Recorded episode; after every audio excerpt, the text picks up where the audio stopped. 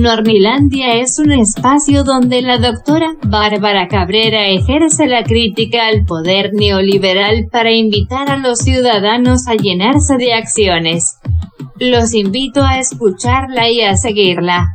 Entre letras, con su café y a un tweet de distancia la encuentran como arroba guion bajo Bárbara Cabrera. La escuchamos doctora en acción. Vítores y simbolismos en época de transformación. El fin último de un Estado es crear las condiciones para que la gente pueda vivir feliz. Así lo dijo el presidente Andrés Manuel López Obrador durante la conferencia de prensa del 27 de enero de 2023. Los tiempos que nos están tocando vivir son inéditos e interesantes. Ello incluye tener, después de décadas de lucha, un gobierno progresista con un rumbo definido a partir de trazar un proyecto alternativo de nación, enarbolado por Andrés Manuel López Obrador, cuyo estandarte principal ha sido y continúa siendo por el bien de todos, primero los pobres. Situación que tiene implícita una nueva manera de hacer política, así como de gobernar.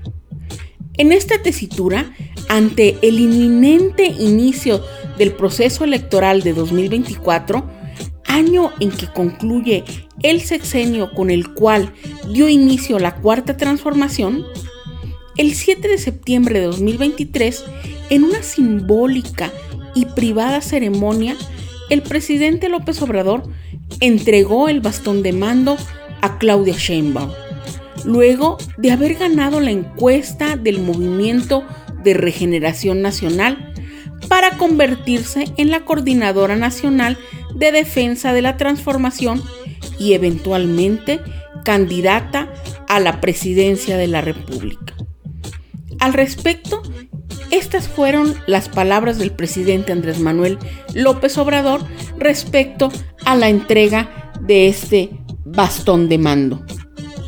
Es una forma de entregar una responsabilidad que eh, me ha tocado a mí atender como dirigente de un movimiento de transformación. Eh, el bastón simboliza eso sobre todo es un símbolo eh, de comunidades indígenas, de los más pobres de este país. Y es entregar ese símbolo a quien debe de encabezar la transformación, quien debe darle continuidad a lo que es para nosotros lo esencial, el ayudar a los pobres y ayudar a los indígenas. Eso nos hace diferentes. La oligarquía no quiere al pueblo, no le tienen amor al pueblo. Los oligarcas son clasistas y son racistas. No estoy inventando nada. Nosotros eh, le tenemos mucho amor al pueblo y eh, mucha admiración, respeto y tenemos un compromiso con las comunidades indígenas de México. Yo me formé trabajando en comunidades indígenas. Soy lo que soy porque aprendí a trabajar con los indígenas desde muy joven, desde los 23, 25 años, desde que salí de la escuela. Todavía no me titulaba fui a trabajar en 1976 a la zona indígena Chontal. De ahí viví en Nacajuca. Fui director del Centro Coordinador Indigenista Chontal de 1977 a 1982.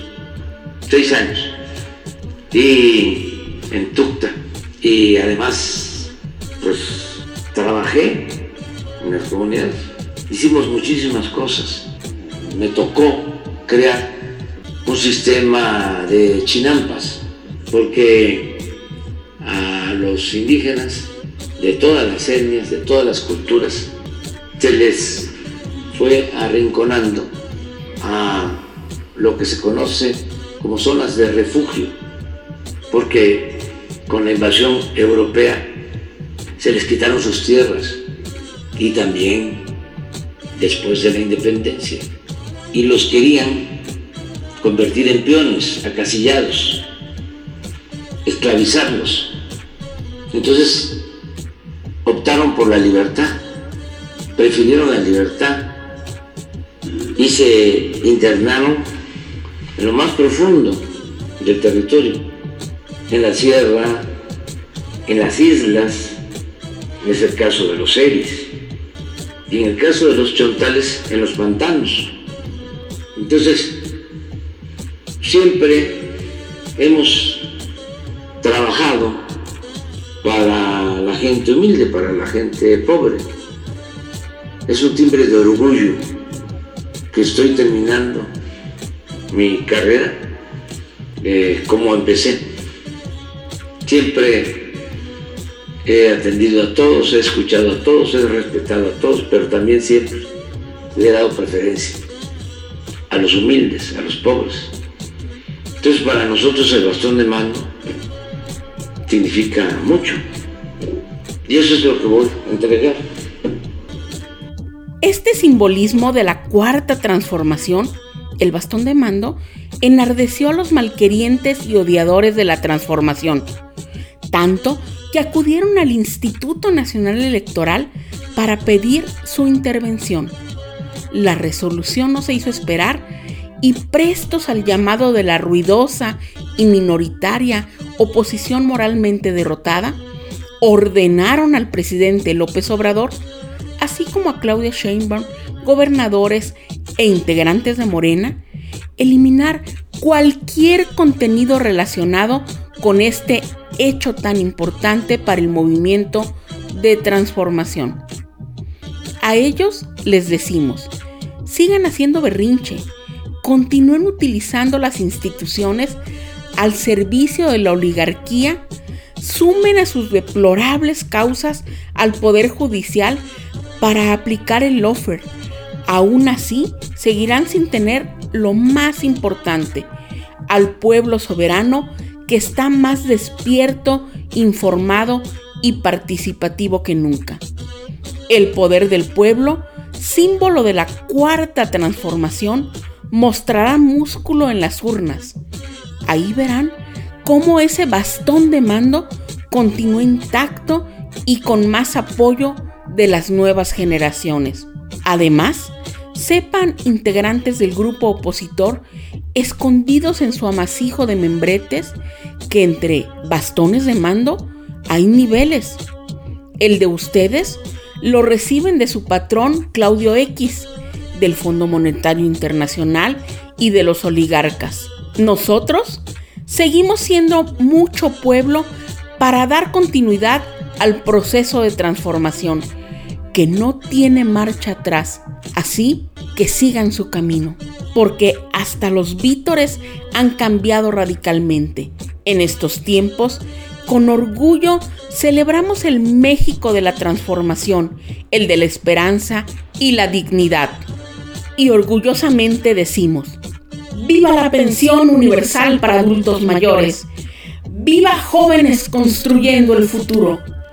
¡Viva la escuela es nuestra! ¡Viva sembrando vida! ¡Viva el Aeropuerto Internacional Felipe Ángeles! ¡Viva el regreso de los trenes de pasajeros! ¡Vivan los semilleros creativos! ¡Viva el Centro Cultural Los Pinos! ¡Viva el compromiso del gobierno con los pueblos indígenas! ¡Viva el plan de justicia yaqui! ¡Viva la equidad de género como principio constitucional! ¡Viva la austeridad republicana! ¡Viva la libertad de expresión! ¡Viva la lucha contra la corrupción! ¡Viva el combate al guachicol! ¡Vivan las becas Benito Juárez! ¡Vivan los libros de texto gratuitos! ¡Viva la Guardia Nacional! ¡Viva el Banco del Bienestar! ¡Viva la soberanía energética! Viva la autosuficiencia alimentaria. Viva el fortalecimiento del salario mínimo. Vivan las universidades Benito Juárez. Viva la refinería Olmeca. Viva el gabinete paritario. Viva el IMSS Bienestar. Viva el Centro Ambiental y Cultural de las Islas Marías. Vivan los caminos artesanales. Vivan las obras comunitarias. Viva la pensión para personas con discapacidad. Viva Mexicana de Aviación. Viva la justicia social. Viva la soberanía. Viva la fraternidad con los pueblos del mundo. Viva la libertad. Viva la paz. Viva la democracia. Viva el poder del pueblo. Viva la República amorosa y fraterna.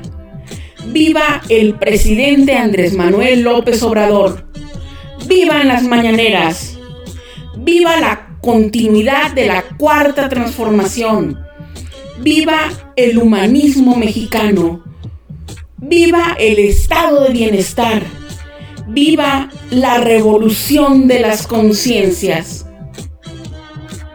Así, entre celebración, vítores y simbolismos del proceso de transformación en que actualmente nos encontramos, que se escuche fuerte, que se escuche lejos y que se escuche con orgullo. ¡Viva México! ¡Viva México! ¡Viva México!